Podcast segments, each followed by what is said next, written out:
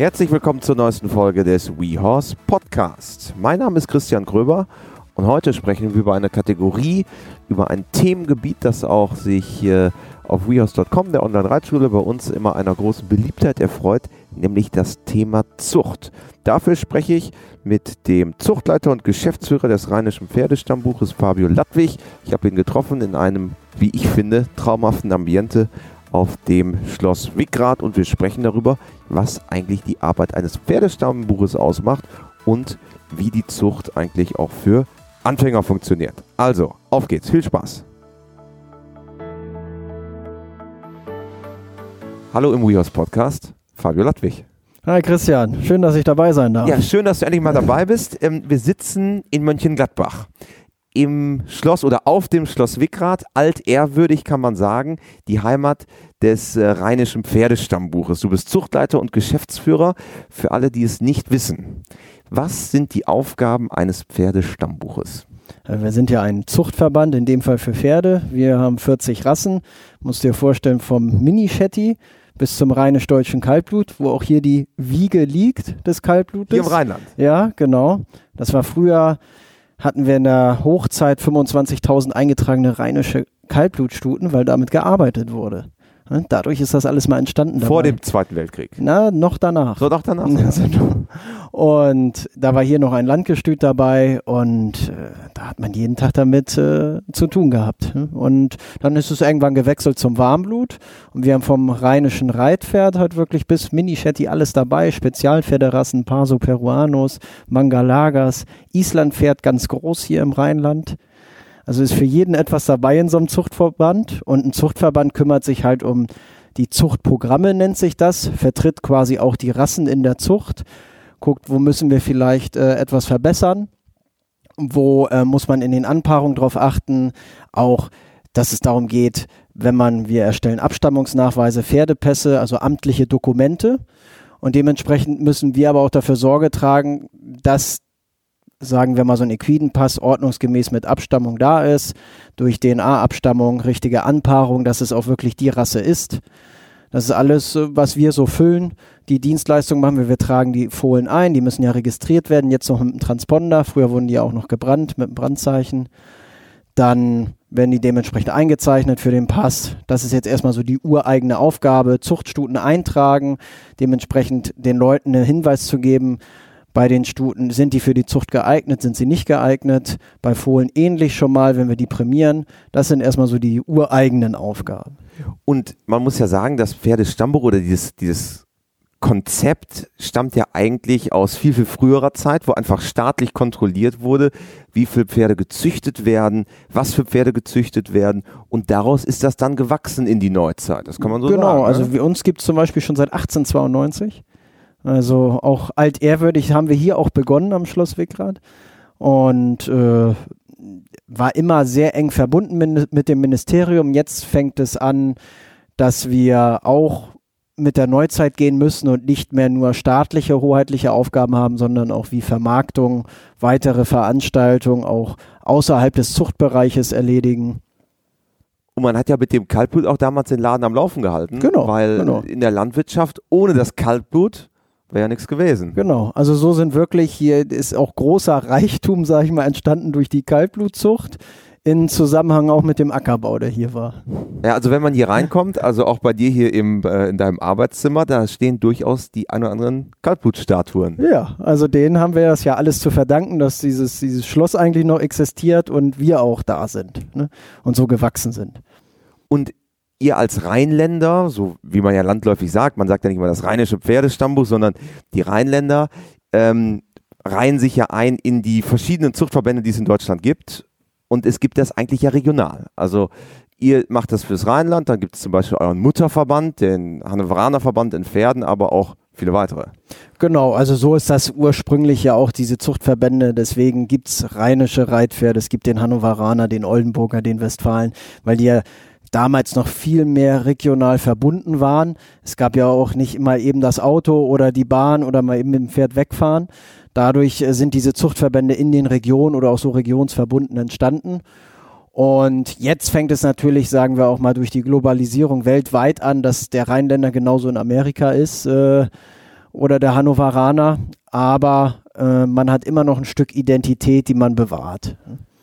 Aber ihr, wie du eben gesagt hast, mit den 40 Rassen insgesamt, mhm. also seid überspannt. Es geht jetzt nicht nur um, um den Warmblüter per se oder den Kaltblüter, sondern ganz viel auch dazwischen im, äh, in der Klaviatur. Ist das dann einfach historisch gewachsen oder gab es dann eine Gruppe von Züchtern, die gesagt haben, jetzt den Mangalaga, der ursprünglich aus Brasilien kommt, den wollen wir im Rheinland züchten. Ey, liebes Pferdestammbuch, könnt ihr das für uns verwalten oder wie, wie entsteht das? Genau, sowas? es gibt so, es gibt das Ursprungszuchtbuch zum Beispiel. Das sind die, die, nehmen wir den Egidienberger, der ist hier im Rheinland entstanden, auf Egidienberg, Walter ja. Feldmann. Ähm, da haben wir das Ur von Bonn, glaube ich. Ja, genau, ne? genau. Ja. Da haben wir das Ursprungszuchtbuch. Deswegen, äh, dann gibt es aber, kann genauso der Hannoveraner, sag ich mal sagen, äh, wir machen Filialzuchtbuch dafür auf, weil wir 20 Mitglieder haben, die alle diese Pferde züchten wollen und dann betreuen wir die in dem Bereich.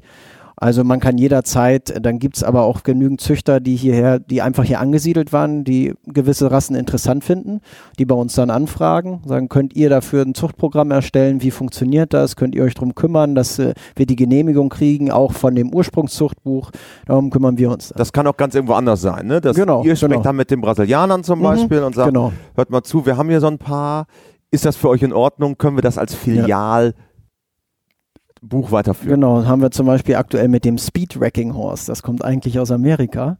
Und die haben den Rack, nennt sich ja. das, auch eine recht schnelle Gangart, so ähnlich äh, Pass oder bei den Paso Peruanos auch, den, den, den ja. Tölt. Ähm, und da waren wir gerade dabei mit den Amerikanern, dann musst du das mit der EU regeln und so sind das, das sind dann so die Uraufgaben. Aber das ist ja auch ganz spannend, weil es ja nicht nur darum geht, zwischen Züchter und Züchter zu vermitteln, sondern auf einmal kommt dann so eine staatliche Ebene noch dazu, genau. wo man mit der EU dann spricht. Mhm. Genau. Und äh, die Herausforderung, sage ich mal, auch in der täglichen Arbeit ist, wenn du so 40 Rassen hast, die du alle auch fachlich gut betreuen willst, äh, dementsprechend das Know-how für diese 40 Rassen auch zu haben, die zu beurteilen, da immer auf der Höhe von der Zucht zu sein, wenn das Ursprungszuchtbuch Änderungen durchführt, muss das auch immer schnell mal eben erledigt werden und das macht es schon sehr vielfältig oder auch äh, fachlich sehr anspruchsvoll, diese ganzen Rassen so zu überblicken. Wie, wie machst du das für dich? Nun, wir kennen uns schon lange, sind schon lange befreundet, aber ich habe dich jetzt noch nie gesehen, dass du mit einem großen äh, die 100 größten Pferderassen der Welt Buch irgendwo sitzt und das studierst. Also wie hast du das angeeignet? Das Weil ist, auch, ja schon sehr breit. Ja, das ist über Jahre gewachsen, sag ich mal, Pferde zu beurteilen. Da gibt's von der, von der Biomechanik ist es ja recht ähnlich im Exterieur, wo du sagst, wenn die so Klar. und so fußen müssen, ähm, dann müssten die theoretisch so und so gebaut sein. Und den Rest kannst du dir wirklich bei verschiedenen Züchtern auch mal gut aneignen und äh, ist viel Selbstrecherche. Ne? Weil es gibt ja auch Zuchtziele, ne? Ja, ja genau, genau. Also die sind immer verankert im Zuchtprogramm und äh, wie ungefähr es gebaut sein sollte, wie es sich bewegen sollte.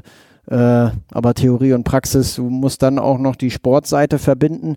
Brauche ich es noch so im Zuchtprogramm, wie es der Sport fordert, teilweise. Man sieht es ja auch, wie gezüchtet wird. Nehmen wir mal das Springpferd. Ähm, es wird ja heutzutage bei, in der Springpferdezucht viel mehr mit Leistungshengsten gezüchtet, die selber international erfolgreich waren und man nimmt die Stute, die international erfolgreich war, weil man sagt, wenn man diese Leistung aneinander paart, kommt auf jeden muss Fall was muss was Gutes rauskommen. Früher ist man ja, da war das ja wie ein Schausystem und kein Sportsystem, da hat man auch, wenn die Schaustute, die vorne stand, war für die Zucht am besten geeignet. Und ob die jetzt schon Sport gegangen also ist oder Scha Schaustute muss man sagen, auf den Stuten schauen. Genau wo dann prämiert wurde, Staatsprämienstute und so weiter. Genau, so hat man das ja durch das Prämierungssystem gesagt, okay, diese Staatsprämienstute ist besonders geeignet dafür. Das ist auch noch, also der Wandel kommt so ein bisschen, dass das Reiten dazu oder auch so eine Prüfung mehr damit gewertet werden um in der, in der Zucht da voranzukommen, weil man merkte, nur Schau geht nicht. Man kann das Exterieur beurteilen, man weiß aber nicht die, die Rittigkeit, die Fähigkeit, sich vielleicht unter dem Sattel besonders gut zu zeigen. Und in der Springpferdezucht fängt es aber an, da geht schon zu viel Richtung Sport, weil irgendwann kannst du diese Leistungsfähigkeit gepaart mit vielleicht nicht mehr so guten Exterieur oder gut, gut gebauten Pferden, das kannst du nicht mehr überkompensieren. Das heißt, du musst wieder zurück zu korrekterem Exterieur, weil je nachdem, wie ein Winkel gebaut ist in so einem Pferd, irgendwann kann auch durch die Leistungsfähigkeit das nicht mehr kompensiert werden, dass der dadurch besser fußt, sondern dann wird es einfach wieder schlechter, egal wie viel Leistung du kombinierst. Und da muss man noch jetzt wieder den Mittelweg finden, aber es geht äh, nur von diesem reinen Schausystem auch Richtung Sportsystem, aber da musst du auch dementsprechend das Zuchtprogramm anpassen, dass das ausgelegt ist und die Stuten honoriert, die auch sportlich erfolgreich sind. Ich glaube, was wir in dem Kontext einmal sprechen sollten, ist das äh, Wort Zuchtziel, was mhm. vielleicht einige immer wieder gehört haben, aber auch manchmal nicht klar ist, was das ist. Wie entsteht ein Zuchtziel und wer definiert das eigentlich? Also bei den meisten Pferden ist das, würde ich sagen, aus der Historie entstanden.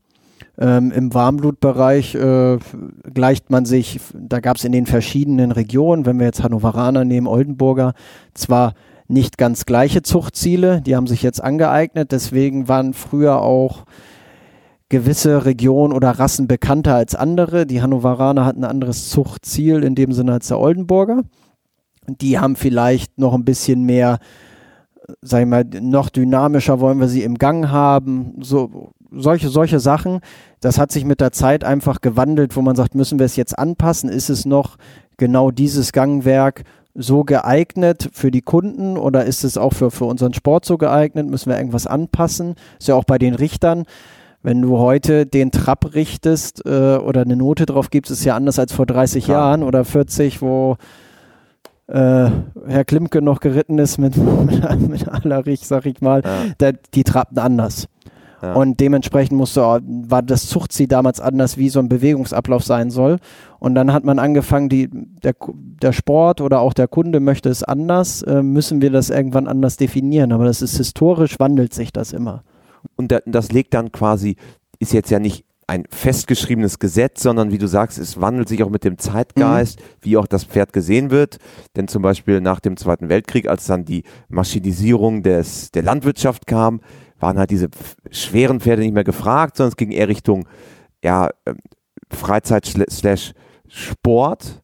Und da war dann einfach ein leichteres Pferd gefragt. Genau, genau. Wenn man dann früher denkt, wirklich noch die richtig alten Pferde, die hatten ja noch äh, zwei Meter Köpfe und äh, Gelenke äh, wie wir wie? Schultern, ne, sag ich mal so. Du so ein bisschen mehr als ich, aber.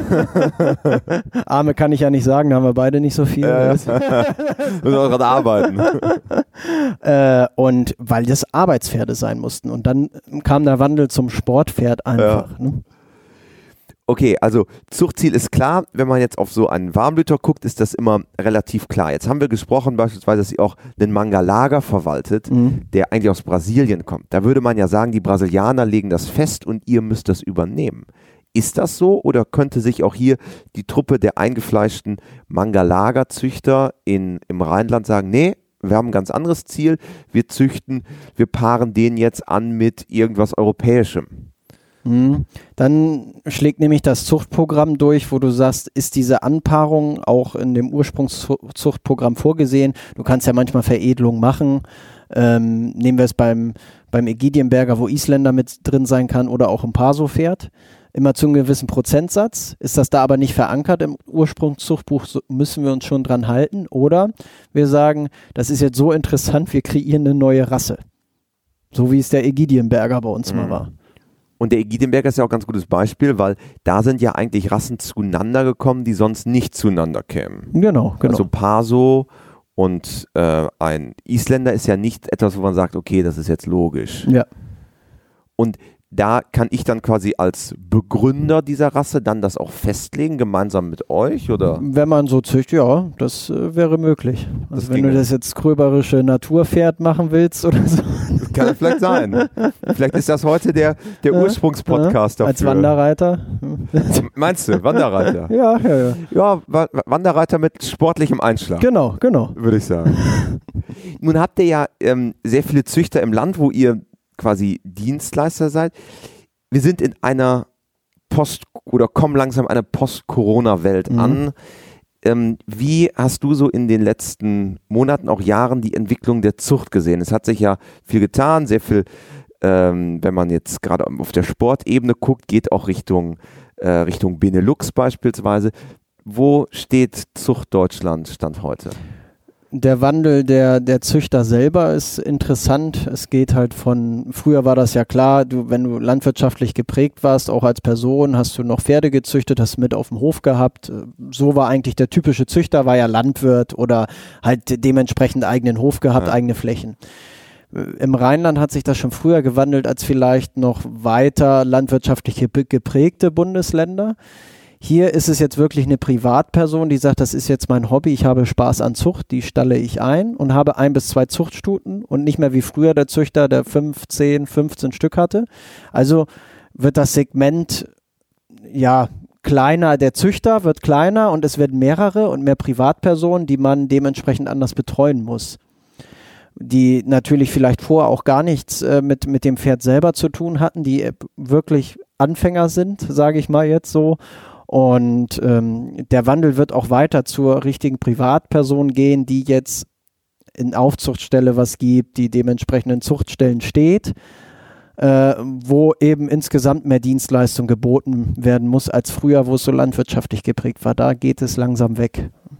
Und ist es etwas, was jetzt in einem etwas industrialisierteren Bundesland wie NRW einfach vor, wo das vorweggeht und wie du sagst, die Land, die etwas ländlicheren Regionen ziehen dann nach? Also ist das ein genereller Trend? Ist ein genereller Trend, was man auch in Niedersachsen sehen kann, wo es auch langsam so anfängt. Was bedeutet das für euch als Pferdestammbuch? Ähm, dass, sage ich mal, die Denkweise der Züchter anders ist. Ähm, die gucken anders auf, also landwirtschaftlich geprägt ist alles, die sind, sie sind vom Grund aus anders äh, eingestellt, aus, der, aus den Generationen bringen die vieles mit. So ein, Neuzüch so ein Neuzüchter, sage ich mal, also der privat damit anfängt, die muss man anders betreuen oder auch anders mal, mal helfen, wie man überhaupt mit einer Zuchtstute irgendwas angeht und da mehr Hilfestellung leisten. Gut, und ähm, es ist natürlich so, dass viele gerade so aus dem bäuerlichen Bereich auch Tiere mehr als Nutztiere mhm. einfach gesehen haben.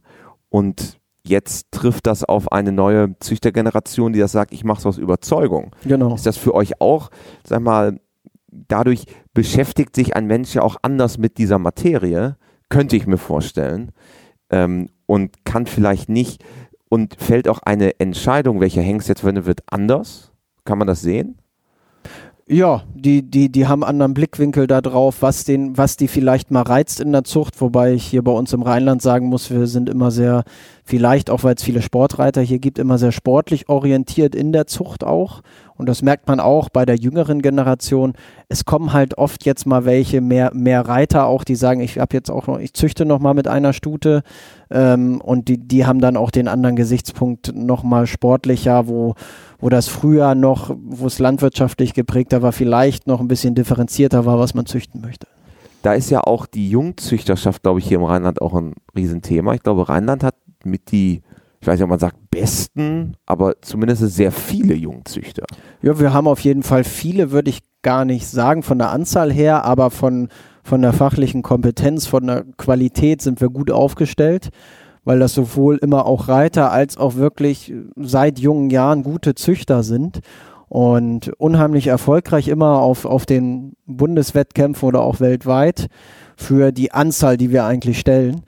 Ist immer, die, die Jungs geben unheimlich Gas und sind, sind fachlich super. Da haben wir immer wieder Freude dran. Die helfen uns auch sehr.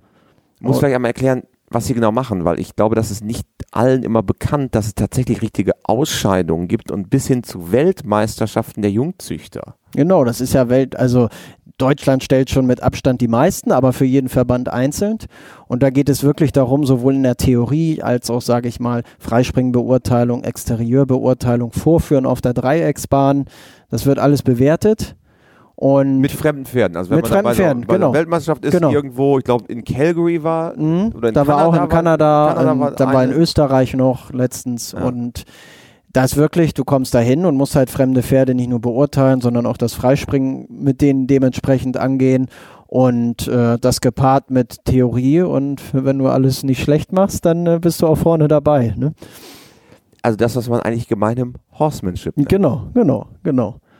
Und das Schöne ist, dass äh, in so einem wirklich, so wie bei uns die Jungzüchter, dass du von klein auf an, du kannst mit acht Jahren, neun Jahren, zehn Jahren äh, trittst du da ein und wirst so langsam schon ans Pferd rangeführt, wie man alles richtig macht, ne? wie man wirklich, wie man so ein Pferd kennenlernt, wie du, wie du führst, wie du, wie du es beurteilst, wie du züchterische Arbeit angehen kannst. Das lernst du dann schon mit der Pike auf direkt. Und das ist ja auch etwas, wo man dann viel einfacher mit der Züchterei in Kontakt kommt. Genau. Und das aber auch am Ende, was glaube ich jeder Reiter möchte, der ein Pferd besitzen will, es muss irgendwo gezüchtet werden. Wenn Genau. man es nicht selber macht, braucht man irgendwen, der es macht. Und so hat man ja auch direkt einen guten Zufluss an neuen Menschen, die sich damit beschäftigen. Und gerade jetzt wird das natürlich wichtig, wo wir darüber geredet haben, dass es nicht mehr so landwirtschaftlich geprägt ist. Früher ist jeder auf dem Hof groß geworden, dementsprechend mit Tieren. Das ist jetzt nicht mehr unbedingt der Fall. Und so kann man die aber dementsprechend auch gut heranführen, wie man mit dem Tier umgeht. Ist das so, dass äh, ihr das auch merkt, dass Züchter auch aus der Stadt einfach kommen? Weil es gibt ja einen Unterschied, ob ich jetzt bäuerlich geprägt bin und Mhm. auf dem Betrieb groß geworden Ja. bin oder auf dem Dorf groß geworden bin. Da habe ich immer noch mal mehr Kontakt. Aber Ja. jemand, der aus Düsseldorf, Berlin oder Leipzig vielleicht kommt, aus der Innenstadt, hat damit ja gar nichts zu tun. Sieht man, dass da mehr passiert? Dass Leute aus der Stadt jetzt sagen, ich werde Züchter? Ja, da gibt es immer noch vereinzelter, Ja. ne? ähm, aber die sind dann immer auch gleich sehr engagiert und sehr wissbegierig.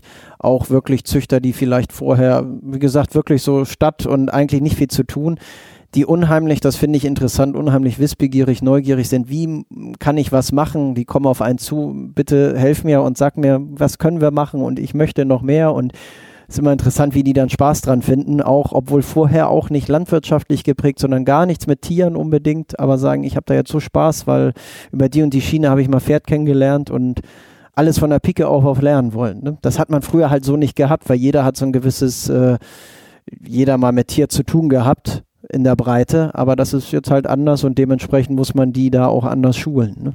Und natürlich, weil das Internet auch einfach da Genau. die Arithmetik verändert hat. Ne? Ich kann mich viel einfacher auch informieren. Ja.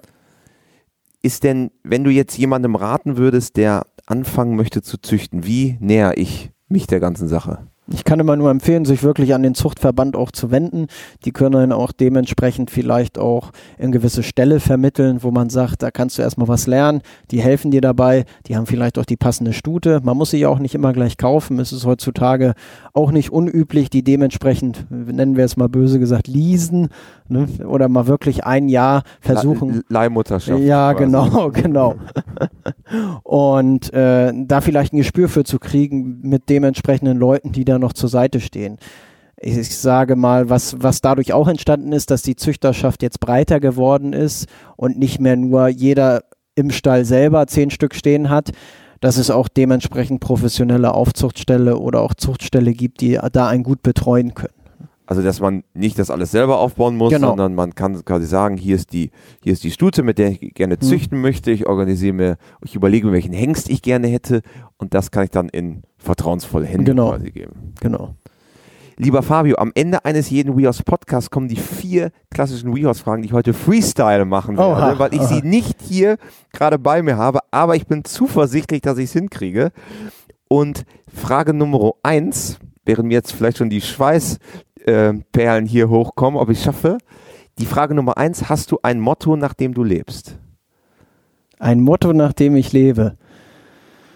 Äh, Schwer zu sagen. Also ein Motto, äh, konkret würde mir jetzt kein Spruch einfallen. Ich sag mal so, jeden Tag einfach etwas besser zu sein und dementsprechend auch äh, zu leben, sich jeden Tag zu verbessern, ne? jeden Tag irgendwo ein Stück weit was Neues dazu zu lernen und äh, sich in gewisser Weise auch immer eine Leichtigkeit und Fröhlichkeit jeden Tag zu erhalten. Also kein Stillstand. nee, genau. Gibt es einen Menschen, der dich äh, im Hinblick auf die Pferde besonders geprägt hat? Das ist Frage Nummer zwei. Geprägt, gut, einmal meine Eltern, besonders meine Mutter, weil ich damit groß geworden bin oder auch meine Großväter. Ne? Ähm, und einfach meine Ausbildung, das war ja im Landgestüt in Celle, da habe ich viele prägsame Momente gehabt, auch äh, durch die Ausbilder dort und ähm, ein, zwei Privatpersonen, mit denen ich jahrelang in der Zucht unterwegs war, die unheimliches Know-how haben und auch jede, jetzt so auch durch unsere verschiedenen Züchter, die alle ein bisschen mitprägen und alle verschiedene Sichtweisen mitbringen, wo man viel durchlernen kann. Auch immer noch, obwohl man natürlich ein gewisses Know-how hat, aber man lernt halt nie aus und verbessert sich hinter. Ne? Frage Nummer drei ist, wenn du äh, Reitern oder Pferdemenschen eine Sache mit auf den Weg geben könntest, rund ums Thema Pferd, mhm. was wäre es? Das, dann würde ich sagen, dass man immer zuerst überlegen sollte, bevor man sein Pferd bestraft oder irgendwas, an was könnte es liegen, weil meistens ist nicht das Pferd schuld. Das ist ein Bedienerfehler heute. Genau, genau. Und zum Abschluss vervollständige bitte diesen Satz. Pferde sind für mich. Leidenschaft. Wunderbar. Puh, ich habe es geschafft ja, auf Freestyle. äh, hat, glaube ich, ist keinem aufgefallen, hätte ich es nicht gesagt. Ja. Ich glaube, eine Sache können wir noch lüften, Fabio. Ich kennen eigentlich sehr, sehr viele. Sie wissen es nur nicht.